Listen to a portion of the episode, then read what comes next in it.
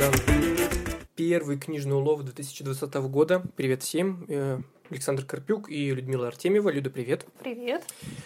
Значит, наконец-то мы возвращаемся с подкастами и будем сегодня говорить о том, что прочитано. Ну что, Люда, рассказывай, чем ты мучилась или не мучилась в этот раз? Уж не знаю, как, каким был твой читательский опыт за последнее время. Ну, я не мучилась в январе. Я читала вполне себе хорошие книжки.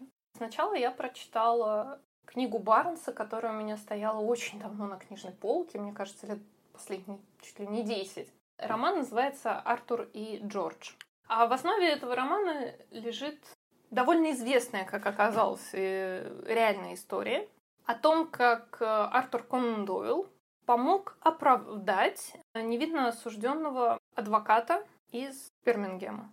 Ну, слушай, у Конан Дойля вообще очень интересная история. В последнее время я все больше не узнаю и все больше удивляюсь тому, насколько все-таки, мне кажется, среди вот русскоязычного, особенно читателя, есть ну, такое стереотипное его восприятие. Ну, понятно почему, потому что почти у каждого дома стоял Конан Дойль, записки Шерлоки Холмс и все остальное. Но что радует, в последние годы издают книги, которые немножко оживляют, что ли, Конан Дойля, как персонажа в историческом контексте, издавали его эти знаменитые полярные дневники, когда он там ездил на север и, как он сам говорил, вернулся из этого путешествия мужчиной, а туда ехал юнцом. Ты сейчас говоришь об этой книжке Барнса. Мне кажется, это очень здорово и хорошо, когда классиков их оживляют. Книга строится на параллельном повествовании, то есть, как правило, там одна глава Артур, вторая глава Джордж, Артур, Джордж, вот так они чередуются. И хронологически это затрагивает э, весь период, ну, почти весь период жизни Конана Дойля, то есть с каких-то его первых ранних воспоминаний, когда он был, ну, ему еще не было 10 лет. Последние — это его похороны. История Джорджа начинается также с его первого воспоминания, но тут это не сразу становится понятно. Джордж, на самом деле, лет на 20 младше а, Артура. Но это... при этом это сразу не считывается? Не Нет, это сразу непонятно, потому что и, и тот, и другой нам представлены в детстве со своих ранних воспоминаний. И кажется, что история эта началась одновременно. Угу. И только потом по ходу дела, угу. когда немножко события начинают пересекаться, становится понятно, что Артур старше. Но то, что это Артур Конан Дойл, можно догадаться примерно на первых там 10 страницах, Тоже если не этот меньше. Артур, да, то есть какой же а может потому быть что Артур? там сразу сказано, что он врач, а потом писатель, и ты такой, ну ладно, окей. Слушай, хорошо, что в истории литературы не так много Артуров все таки было, согласись. Барнс, конечно, прекрасно вырисовывает, выписывает характер того и другого а, персонажа, он очень внимателен к деталям, причем все письма, все цитаты из газет, из заседаний суда, все он берет, э, ну, цитирует, как оно было на самом деле, то есть он ничего не выдумывает, кроме одной какой-то там записки, ну, он это в примечании дает, что вот это вот не настоящее, все остальное процитировано по архивам. На самом деле это, с одной стороны, две абсолютно разные истории. То есть одна история Артура, другая история Джорджа. Это э, совершенно разные люди с разными характерами. Джордж, он такой вообще но тут сказывается его бэкграунд, потому что он, он сын викария, он наполовину индиец. Полная противоположность Артуру, который полон жизни, с такой со всеми общается, все делает, там такой шумный, предпринимает какие-то действия. Но потом эти истории в какой-то момент вот пересекаются, как раз когда общественность просит Артура помочь Джорджу, и ему, естественно, ему уже очень много писали, что вот пусть ваш Шерлок Холмс наконец-то тут расследует, или вы расследуете, вы же что, не Шерлок Холмс, что ли? Вот смотрите, что происходит. И он, конечно, как правило, этим не занимался. А тут у него умерла жена, и он как-то все грустил, грустил, грустил. Поэтому его привлекает письмо Джорджа, в которое рассказывается его история. Причем Джордж уже выпущен на свободу из тюрьмы, но он не оправдан. И, соответственно, он не может вернуться к, вернуться к своей работе адвокатом. Ему это печально. И вот э, Артур Конан Дойл вписывается вот в эту компанию, в расследование, а, чтобы помочь э, Джорджу оправдать. И он оправдывает, но они не находят настоящего преступника. То есть Артур Подожди, это не спойлер был сейчас? Нет. Нет а, это, я говорю, это известная история. Можно да. открыть Википедию. Джордж Ой, он все время там так говорит, как правильно произносить его фамилию, всю книгу, и я даже вот а не так буду всегда, пытаться. когда, знаешь, значит, человек... Она, ну, потому что она же даже не, не, не английская, она вот индийская, и я, я в общем, не буду пытаться угу. ее произнести, не хочу делать это неправильно. То есть история это известна. И вот а, Артур Конан Дойль, он по костным уликам восстанавливает, кто был преступником. Он, скорее всего, прав, угу. но он делает это все неправильными методами, которые работают только в художественной литературе. Ты подразумеваешь нечестные методы? Да. Ага, То есть там э, выкрал улику и, и так далее. Ну, слушай, ну есть, кстати, И он классный... Джорджа бесит этим всю дорогу, А. потому что Джордж адвокат, он, знаешь, так, Так нельзя. А он говорит, не, не переживай, сейчас мы тут быстро сделаем. Слушай, но есть же сериал, э, ну, примерно же об этом. Э, британский, кстати, сериал А «Лютер». они экрани- а, Лютер. а, а, Лютер. Да. Просто экранизировали, кстати, есть Серьезно? мини-сериал с четырех серий Артур и Джордж по книге Барнса. Я, кстати, не смотрел его. А а ты не смотрела? Нет, Что надо ну, попробовать? было достаточно книги. Вот, и, в общем, Джорджа в итоге оправдывают, но преступника никто не ловит. Сам этот э, случай Джорджа, он примечателен, потому что он спровоцировал изменения в судебной системе Великобритании. Это был Мгм. прецедент. Ну, а потом рассказывается, как вот продолжалась их жизнь, и того, и другого. И, в общем-то, вот в конце как раз Джордж приходит на похороны Мгм. Артура Конана Дойля, который там к тому моменту окончательно ударился в спиритизм. Тоже отдельная история. И там был такой похороны, это спиритический сеанс. Типа, к нам сейчас придет Артур. Вот это вот все.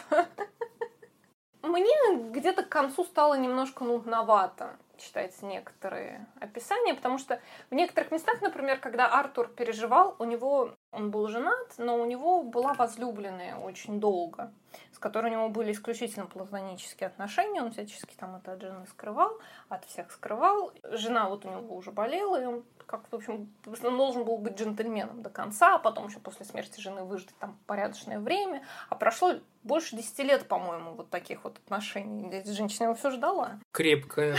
Ну, серьезно, это, это достойно уважения, мне И кажется. вот Артур там всю дорогу переживает, ведет он себя как джентльмен или не ведет он себя как джентльмен. Одно и то же он думает. И я понимаю, что у человека в его ситуации действительно мысли ходят по кругу. И Барнс это прекрасно передает, но достает. Одно и то же, одно и то же, одно и то же. Он говорит, блин, можно без этого. Но правдоподобно, да. В любом случае, это прекрасный написанный роман в таком барнсовском духе. То есть это прекрасный язык, прекрасный стиль. И он очень легко и приятно читается, и он действительно оживляет образ Артура, да и Джорджа. Просто о Джорджа мы и раньше не знали. Но, ну, мне кажется, в основном люди не задумываются, не представляют себе самого писателя, представляют Шерлока Холмса, и поэтому довольно любопытно, когда вдруг его перед тобой оживляют. Ты знаешь, я недавно слушал очень, ну, как мне кажется, хорошую серию подкастов Орза Масса, который посвящен перечитыванию всем известных книг, и среди них был, конечно, Вальтер Скотт и его Айвенга. И вот оттуда я узнал очень, как мне кажется, важный факт, который стоит помнить всем читающим подобные книги, ну, как Айвенга, как вот даже вот эта книга Барнса. Некоторые люди, как оказалось, по Вальтеру Скотту пытались сличать некоторые исторические факты, но при этом, конечно, не находили неточности, ошибки и все остальное. Да что Вальтер Скотт, э, ну, это еще при его жизни началось, он говорил, вообще-то очень странно по моим книгам изучать историю. Ну, я, я даже, говорит, никогда не ставил перед собой целью рассказывать достоверную историю. То есть для меня это, это, это именно в первую очередь, как он как так сказал, роман. Да, то есть это исторический роман, в котором достоверность не стоит на первом месте. Ну, художественная правда, Вот. она заключается все-таки в другом. Ты веришь Конечно. об та- Да. в тот мир и в тех Который персонажей, кото- которые созданы в произведении. Понятно, что изучать реальность по художественным произведениям, вот этот А вот некоторые, довольно- понимаешь, ведь некоторые цепляются за этот фактаж. Я это к Ну, чему веду? И говорят, ну, что вот вы это тут неправильно. Ну, вот и понятно, и супергероев быть не может. Чего вот они неправдоподобные такие факт, тут да. летают? Ну, это нормально. логично. Постоянная придирка людей. Я не очень понимаю, как они до этого доходят. Ну, не знаю, я, да, это скорее даже был комментарий к твоей фразе, если п- правильно понял. Там есть факты, которых на самом деле не было. Ну, что Барнс, конечно, и добавляет трагизм, еще Ну, что-то, он... еще что-то. Я не знаю. И Ну, мы не никто не знает. И Барнс, наверное, не знает, насколько. Он знает факты. И он вот именно что создает дальше характер, описывает характер, но вот такой, как он был бы правдоподобен. Насколько это соответствует реальности, никто не знает. Он фактаж он берет как, какой есть. То есть он тут ничего не проверяет. Там даже есть еще послесловие, в котором говорится, как закончилась э, судьба вот каждого из персонажей основных, которые там второй жены, детей и так Мгм. далее, что с ними всеми произошло. Ну что, в общем, Барнс, я так понял, в своем ключе, все та же классная а, историческая канава, которую он выбирает, неочевидная, и он ее раскрывает очень интересно и круто, и прекрасным языком. В общем, рекомендуем, да? Так Да. или иначе, прекрасно. Поехали дальше. Что еще? И в очередной раз я перечитала книгу Джона Харрис э, «Шоколад», которую в основном, наверное, все знают по фильму с Джонни Деппом. Факт, я тоже смотрел в детстве этот фильм. Книга немножко отличается от э, фильма и набором персонажей, и их скажем так, диспозицией. И она вот в фильме, если кто-то вдруг помнит фильм, там основным антагонистом в Ян Роше, который приезжает в этот городок, выступает мэр. А в книге он священник, и повествование э, чередуется. То это рассказ в Ян Роше о происходящем в этом городке, куда она она приезжает в, какой, в какую-то просто французскую провинцию, провинцию, провинцию, серейший городок на свете, где люди такие все зажатые, и где всем правит вот этот вот властный и супер уверенный в собственной правоте священник и открывает там кондитерскую, кондитерскую. Да? Но в основном она не совсем кондитерская, потому что там все-таки не выпечка, а именно вот конфеты и шоколад. Десертницу открывает. Э, ну, она шоколадница, на самом деле, э, по- по-французски так и есть. Это была не реклама. Только что, да, это просто такое название. Она еще это делает прямо накануне Великого Поста. Вся дальнейшая история это в некотором смысле противостояние ее и ее влияние на город и на жителей города. Такое раскрепощающее, доброе, понимающее, сочувствующее. Ее же борьба с собственными какими-то там демонами прошлого. И вот противостояние священника, которому надо отрицай себя, отказывай себе в удовольствиях, будь праведным, у животных нет души, вообще замолчи, ну такой повествование, соответственно, то с точки зрения Вен дается, то с точки зрения этого священника. И у него тоже там свои демоны прошлого, своя предыстория, не буду спор... спойлерить, она такая довольно интересная. Мы до самого конца так и не узнаем вот окончательной правды о них, то есть только в конце, а почему они такие, какие вот они есть. И это, конечно, книга о бегстве от самого себя и от правды, и о страхе, который гонит человека все время, и о необходимости столкнуться лицом к лицу с этим страхом об обретении себя, потому что все персонажи, в общем-то, они в итоге раскрываются, они как-то находят самих себя, какие же они вот есть на самом деле. В противовес этому страху выступает огромная любовь к жизни и к тому, что жизнь должна быть праздником. И единственная религия — это быть счастливым. Абсолютно милый роман, где постоянно пекут и едят шоколад. И мне такое ощущение, знаешь, что ты решила как-то сама обогреться в это жизнерадостное в кавычках время года, очень в кавычках яркое и теплое, и решила почитать. Мне Почему надо ты было... ее еще решила перечитать? Мне просто Мне интересно. нужно было перечитать ее на самом деле для университета, потому что это одна из книг, которую я выбрала для курса английского языка раз в семестр мы читаем студентами какую-то книгу, ее разбираем, а, обсуждаем, разбираем с точки зрения языка и так далее. И вот э, поскольку альтернативой был моем, которого я не выношу. Это было тоже не антиреклама? Его часто проходят, да? То есть его, его вынужденно в, проходят. В рамках да? английского языка угу. вечно читают. Ну и вот, а, и мне совершенно не хотелось его читать в очередной раз, поэтому я перечитывала «Шоколад», составляла к нему задания и так далее. А можно две минуты тогда уделить э, тому, ты говоришь, вы будете анализировать этот роман с точки зрения языка, да, ну как он функционирует и работает. Знаешь, многие приводят в пример Хемингуэя как автора, с которым можно очень, ну, относительно очень легко начать читать художественную литературу. Ну, потому что у него довольно такой простой английский, а в этом случае как?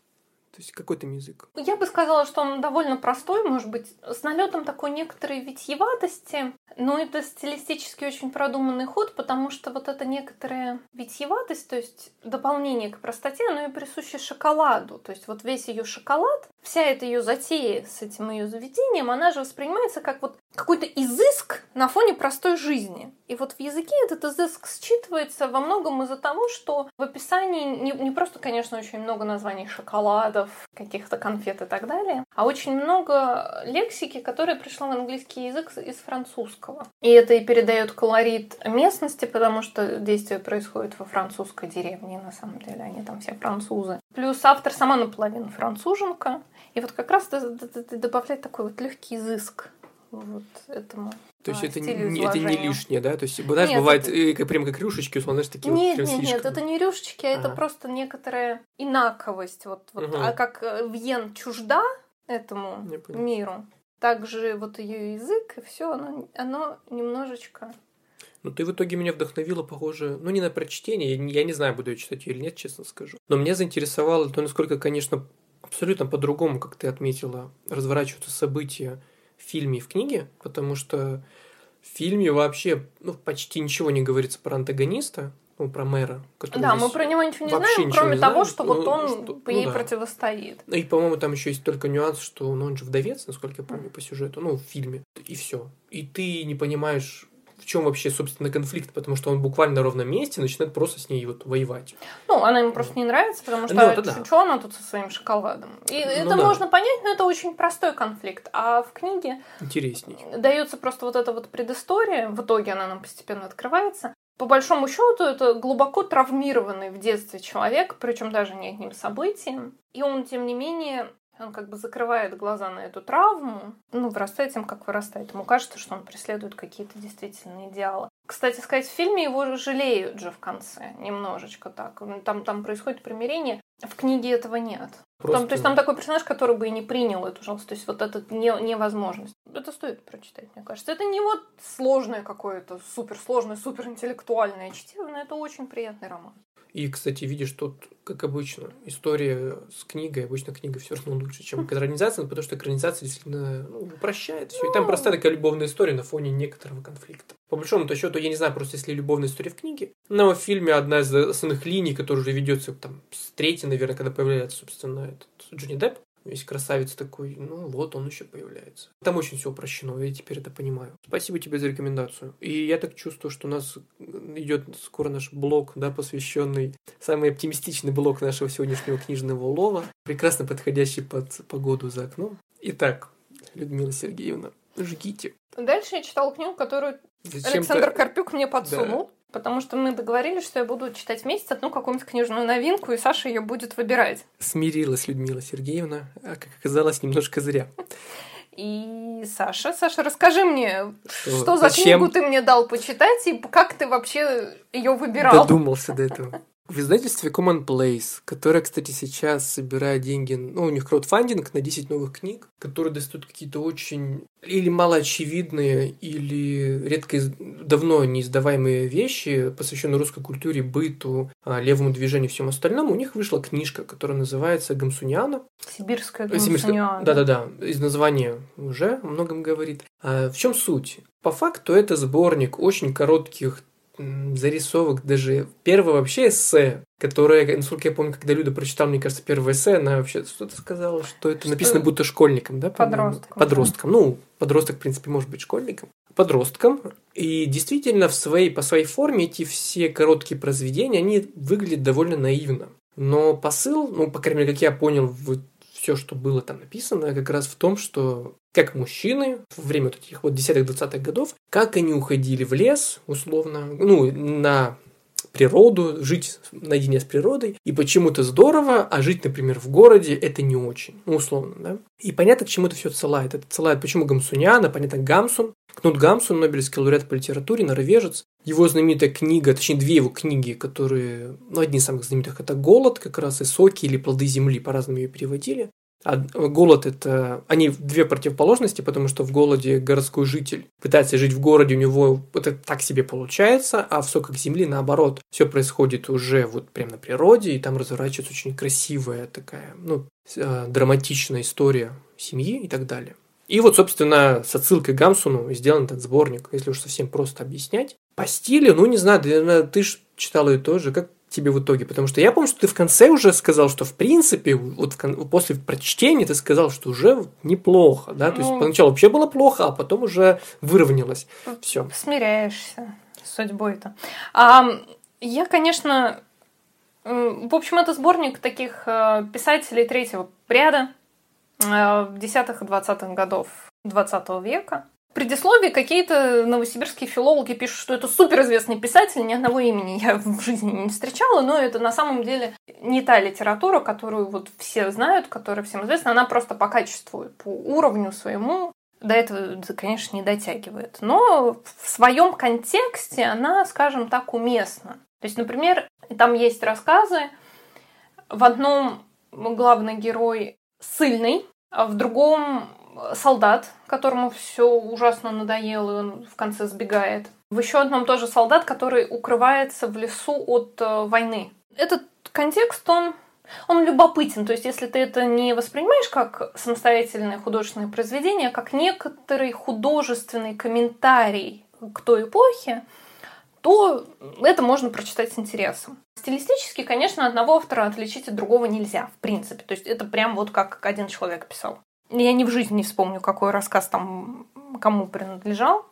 Вот ничем не отличаются. Просто ничем не отличаются. Самые скучные рассказы, естественно, построены по такому принципу, когда герой начинает выступать рупором автора, то есть он такой говорит, так, сюжет, расступись, художественный вымысел, расступись, я делаю шаг вперед и начинаю вещать. Город плохо, природа хорошо. Вот прям так, прямолинейно. Это невыносимо. А, но, кроме, как я сказала, такого комментария к эпохе, мне вот запомнился там как раз э, один рассказ с э, очевидной отсылкой к роману Гамсуна «Недра земли» он называется, где вот как раз солдат в итоге сбегает в конце. Вот он, он просто такой ходит, он приходит стражить там какие-то кирпичи, чтобы вот рабочие не растаскали. И сено, что ли, или какие-то зерна. Какое-то или, дерево, там как, короче, какую-то куча траву, всего, да. Который, чтобы вот коровы не, съ... не ели. И вот он ходит вот от этого места каменолом не заброшенный, от нее на, туда. И вот он так туда-сюда ходит и ходит, и ходит, и ходит. И не может он найти себе никакого места, и в конце концов он просто уходит из этого места, он дезертирует.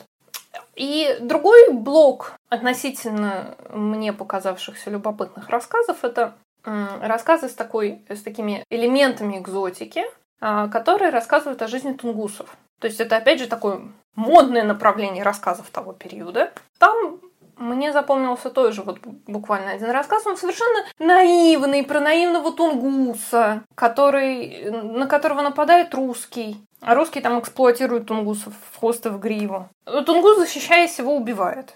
Ну, потому что русский на него с ружьем идет. И говорит, и думает, ну как мне его похоронить? Я знаю, как правильно хоронить тунгусов, чтобы они к предкам-то попали. А у русских какие-то другие обычаи. Он идет к русским и говорит, вот похороните своего достойно. Они его хоп и в тюрьму. Типа, что ты, ты сюда пришел, ты рассказал, что убил человека. И тунгус вообще понять не может, как так. Вот, наверное, и все. На самом деле, я бы не сказала, что это очень прямо гамсуниана. Во вступительной статье сказано, что это такой вот дух, который тогда вот царил, вот это вот романтизированное представление вот об этой вот природе, о Кнуте Гамсуне, интерес к норвежской литературе, вообще вот к северной. Ну, сказать, что они вот прям так вот на Гамсуна-то похожи, ну, не знаю.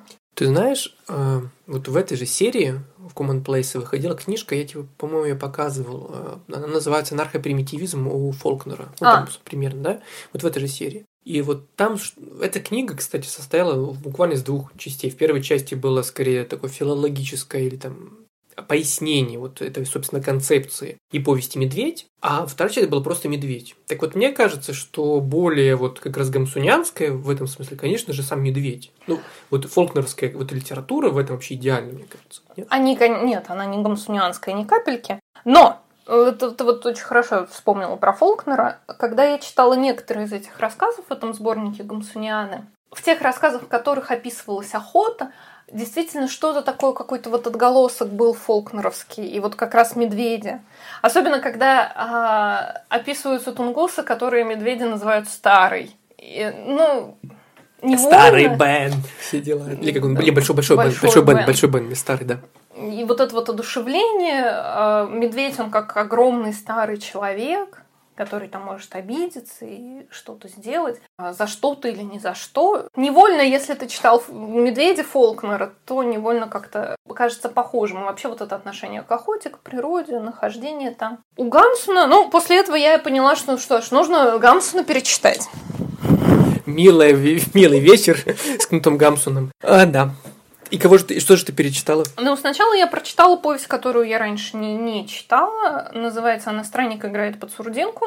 А повествование ведется от лица странника, который говорит, что он старый. Ну, вроде по сюжету все-таки нет. Может быть, ему там ну, 30-40 лет. Но он там старик прям вообще. Он приходит, совершенно неприкаянно такой блуждает, ходит и странствует, ничего ему не нужно. Он такой приходит на имение, где он три года назад или шесть лет назад, неважно, а работал работником. И ему нравилась э, хозяйка дома. И он такой заново устраивается на работу. И работает там. Хозяйка дома с э, мужем своим, вот они там вечно друг у друга ревность называют, то вызывают, то сходятся, то расходятся, то чего-нибудь еще. И Наш странник это комментирует периодически. То она там уходит из дома с каким-то мужиком, инженером. Он инженер этот странник поработал потом. Потом опять вернулся в имение и поработал. Ну, в общем, на самом деле история семьи оказывается трагичной потому что когда они как будто бы вот уже наконец-то помирились, муж с женой, жена тонет в реке, и как бы вот этого окончательного примирения не происходит. И все очень грустно. Ну и странник уходит странствовать дальше. Он там вообще такой, деньги за работу не берет. Ну, мне здесь надоело, я пошел. И, конечно, это с эм, Гамсуновский именно персонаж, который непрекаянно ходит по миру, а ни за что не держится, и ничто его нигде не держит. И он обходится совершенно малым. Не потому, что он такой великий страдалец, или он страдает за что-то. Он не считает, что он страдает. Он, он легко выносит лишение, потому что ему все равно. Он такой ходит и ходит и ходит. А потом я решила перечитать уже поздний роман Гамсуна, который называется «Круг замкнулся». Я его читала лет так 10, наверное, назад. Он мне очень понравился, а потом я совершенно забыла, в чем же там было дело. Потому что все, что я помнила, что главный герой Абель где-то там в этой истории побывал в Южной Америке. И еще то, что он, когда вернулся обратно в Норвегию, он там солнцем питался. Ему есть было нечего. Он такой, ну ничего, я на солнышке посижу и попитаюсь солнышком. Вот. И это все, что я помнила из произведения. И я подумала, надо как-то освежить. Раз уж как-то речь зашла о Гамсуне, я думаю, перечитаю-ка я.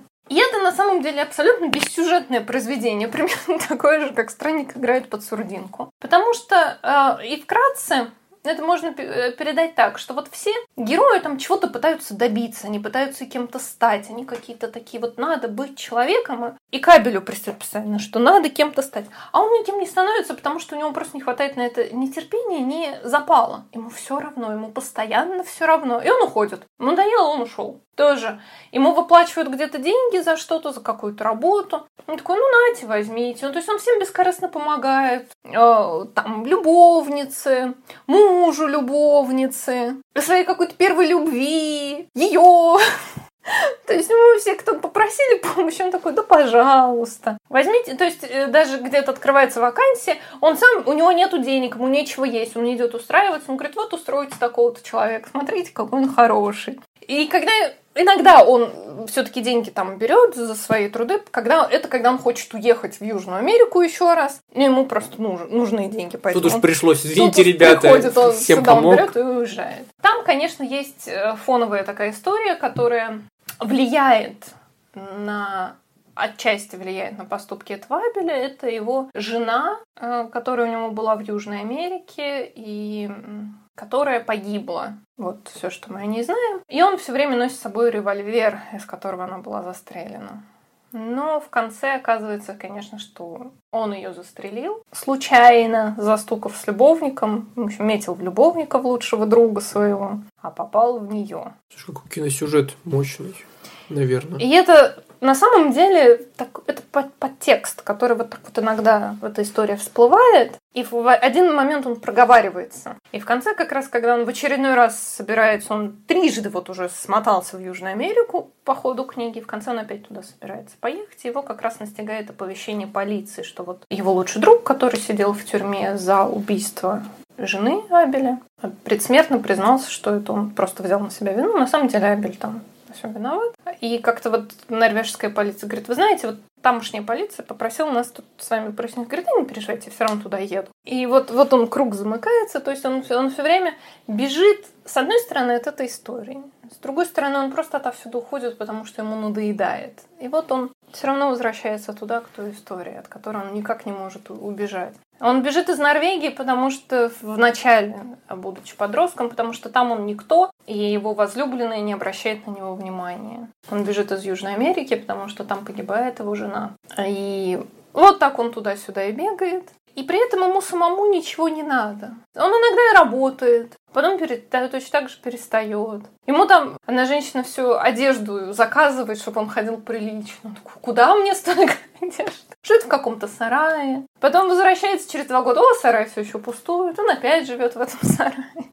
Слушай, тебя понимаю, насколько, конечно, у Гамсуна разные персонажи, но вот до ужаса, потому что я читал «Голод», и «Голод» — это, конечно, мощная очень история, ну, про молодого человека, который, ну, он голодает почти постоянно, потому что он пытается зарабатывать журналистикой, но его мало печатают, и он очень сильно страдает. И, понимаешь, вот Гамсун, вот это его первый роман Гамсуна «Голод», но он, я когда читал, мне было страшно, потому что он очень точно описывал состояние голодающего человека.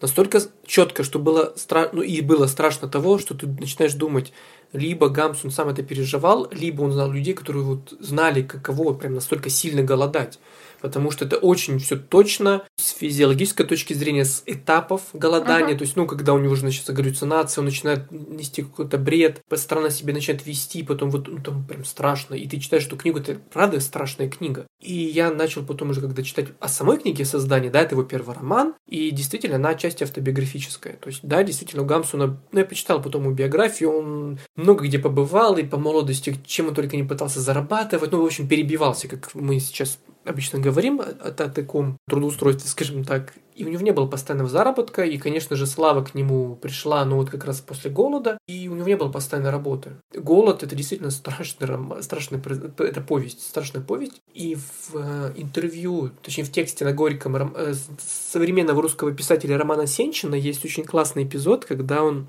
вспоминает свое первое прочтение «Голода», и он пишет так, о Гамсуне я узнал довольно поздно. Это был, наверное, 94 год. Мне за 20. Обалдев от тропика рака Генри Миллера, я решил показать его своему отцу. Через пару дней он вернул мне книгу со словами да, это мрачнее голода Кнута Гамсуна. То есть у них, у, у Сенчина и отца был критерий мрачности и ужаса, вот как раз голод Гамсуна. И он говорит, да, это даже мрачнее, чем голод. Я бы, кстати, советовал эту книгу прочитать, потому что мне кажется, в ней очень, во-первых, там какой-то феноменальный психологизм. Вот, может быть, потому что сам Гамсун, опять же, это переживал. Но это очень тяжело это читать, потому что настолько правдоподобно. И тут есть, конечно, художественный вымысел, но мне кажется, его очень там мало, потому что, повторюсь, это поэтапный процесс голодания человека, его попытка примириться с общественной моралью, о том, что он не может воровать для того, чтобы, ну, не голодать, он не может обмануть для того, чтобы купить себе еды.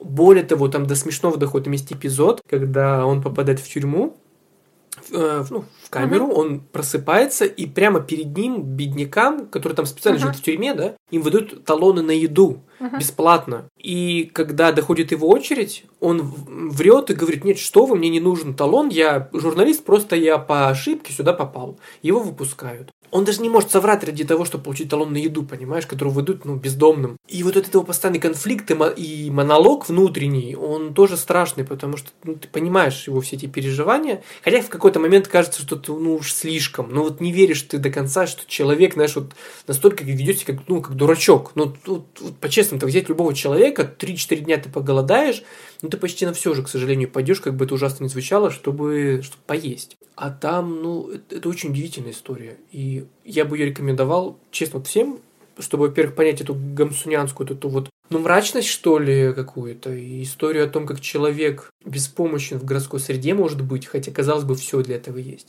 И немного мне это напомнило еще, конечно, фильм «Квадрат», победил в Канском кинофестивале, о том, насколько благоустроено скандинавское общество, ну, визуально uh-huh. все хорошо, все у всех есть, все живут прекрасно, там все такие благовоспитанные, полицейские постоянно, ну, это в книге, uh-huh. заботятся о том, а вам ли неплохо, сэр, там, а может быть вас отвезти, то есть вот. Uh-huh. Но при этом на фоне всего этого находится человек, который может неделями голодать, никак толком не жить, а о нем толком никому позаботиться вообще. И вот это, знаешь, вот эти две грани, с одной стороны, благоустроенное общество, с другой стороны, наличие в этом обществе людей, которые буквально на отшибе живут, им никто не может помочь. Это очень, очень странный парадокс такой. Вот я сейчас тебя слушала, и, ну, я не читала «Голод», э, и я сравнивала твой рассказ вот с тем же «Круг замкнулся».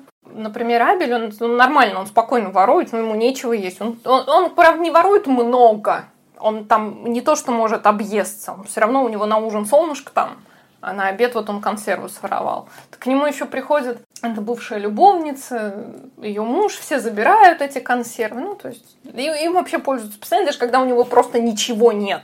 Я подумала о том, что в целом, наверное, то, что объединяет всех персонажей, вот голода, как можно, наверное, сделать вывод из твоего рассказа. Странник играет под сурдинку, круг замкнулся. Это персонаж, у которого нет своего места. Он просто не ничему не принадлежит. Он не то чтобы лишний или неуместный, он просто он, он, он, он нигде не может быть. То есть он, он не может нигде остаться. Не потому что все даже против или выгоняют, а вот он сам не может. А он либо не может устроиться, как получается в голоде, либо здесь тоже не может устроиться, ну, может быть, в силу разных причин, но вот эти персонажи, которые тоже просто уходят, блуждают, странствуют, потому что нигде им нет места. Ну, туда вопрос самоопределения, что ли, в обществе, которое, ну, причем по разным причинам они попадают в эти все истории. И они, может, и не хотят себя никак не определить. Вот, например, Абель, он прям, если странник, он вообще не задумывается. Он такой ходит, живет ягодки. Он такой рассуждает, ага, вот к этому моменту ягоды поспеют. Можно уходить из всех работ там в лес. Совершенно спокойно. А Абель, он такой, ну как, зачем мне кем-то быть? Я пойду, мне надоело.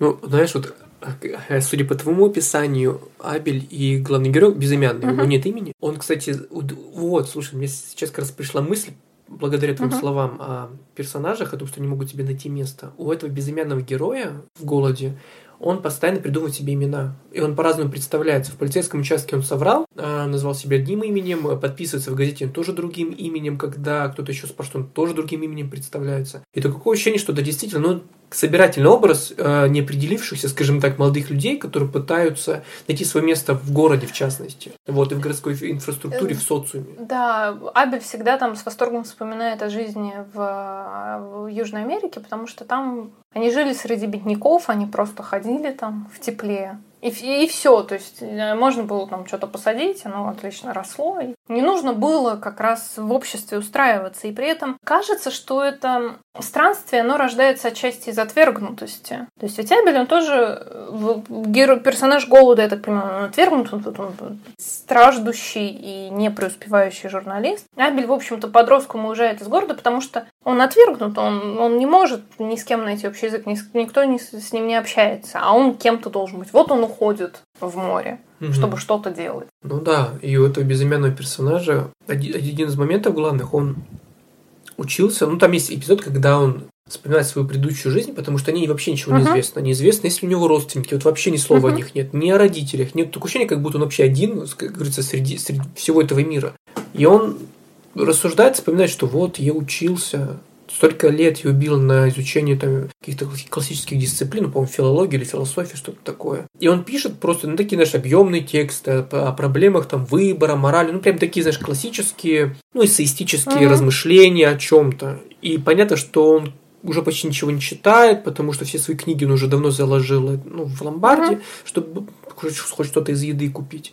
Но при этом его статьи принимают многие, даже хвалят. Но при этом, несмотря на это, как только он получает гонорар, и ты действительно надеешься, что что-то в его жизни наконец настроится, буквально через там, 5 дней деньги заканчиваются, опять то же самое. Один из самых страшных эпизодов это вот несколько этапов голода. Один из них, например, когда он, к нему приходит мысль о том, что можно жевать щепку, например. Да? Uh-huh. И потом один раз он обсасывает камень, чтобы как-то утолить uh-huh. голод. Еще один раз он там настолько уже доходит, что он прокусывает собственный палец, и, и болевой шок его uh-huh. ну, а, отрезвляет, и он понимает, что до чего он дошел.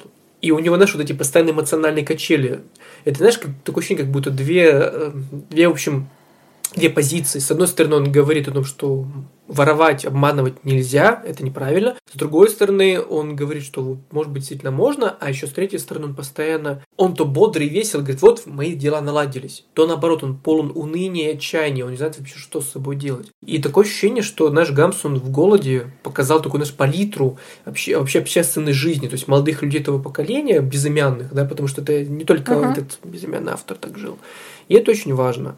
А что касается отсылкам к сибирской вот истории, которая в Common Place вышла, ну, действительно, наверное, отсылка вот лишь в том, что люди того периода вот в Сибири, да, они стремились вот к жизни с природой. Вообще-то тема природы, севера сейчас в российских СМИ и в литературных каких-то изданиях ее довольно часто поднимают и вспоминают. И, возможно, это отчасти уже сейчас модно. На том же Арзамасе вышел курс о том, как покорялся север да, в России. Ну, там разные периоды mm-hmm. и так далее. Поэтому не знаю, мне кажется, очень на самом деле важная вся эта история, самоопределение, которое очень классно Гамсун показал ну, в своих произведениях, и вот этой неопределенности. И мне кажется, что не зря ну, молодые ребята часто вот читают и приводят в пример и вспоминают.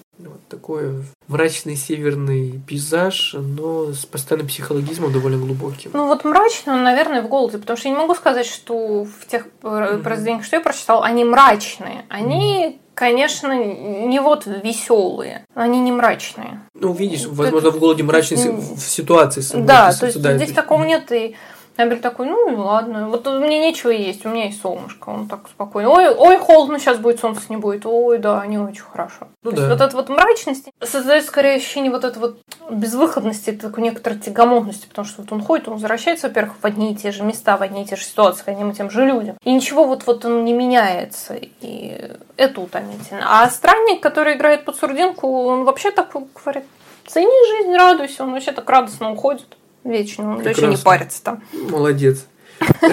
Ну а в голоде, если сейчас тоже вспомню такой нюанс, он периодически приходит за помощью к людям абсолютно разных сословий и уровней жизни. И это, кстати, я сейчас тоже опять об этом подумал, что опять же такой, такой учебник по социологии. Ну и, кстати, он не столько прям, он мрачный, да, повторюсь, из-за жизненных обстоятельств главного героя, из-за психологизма.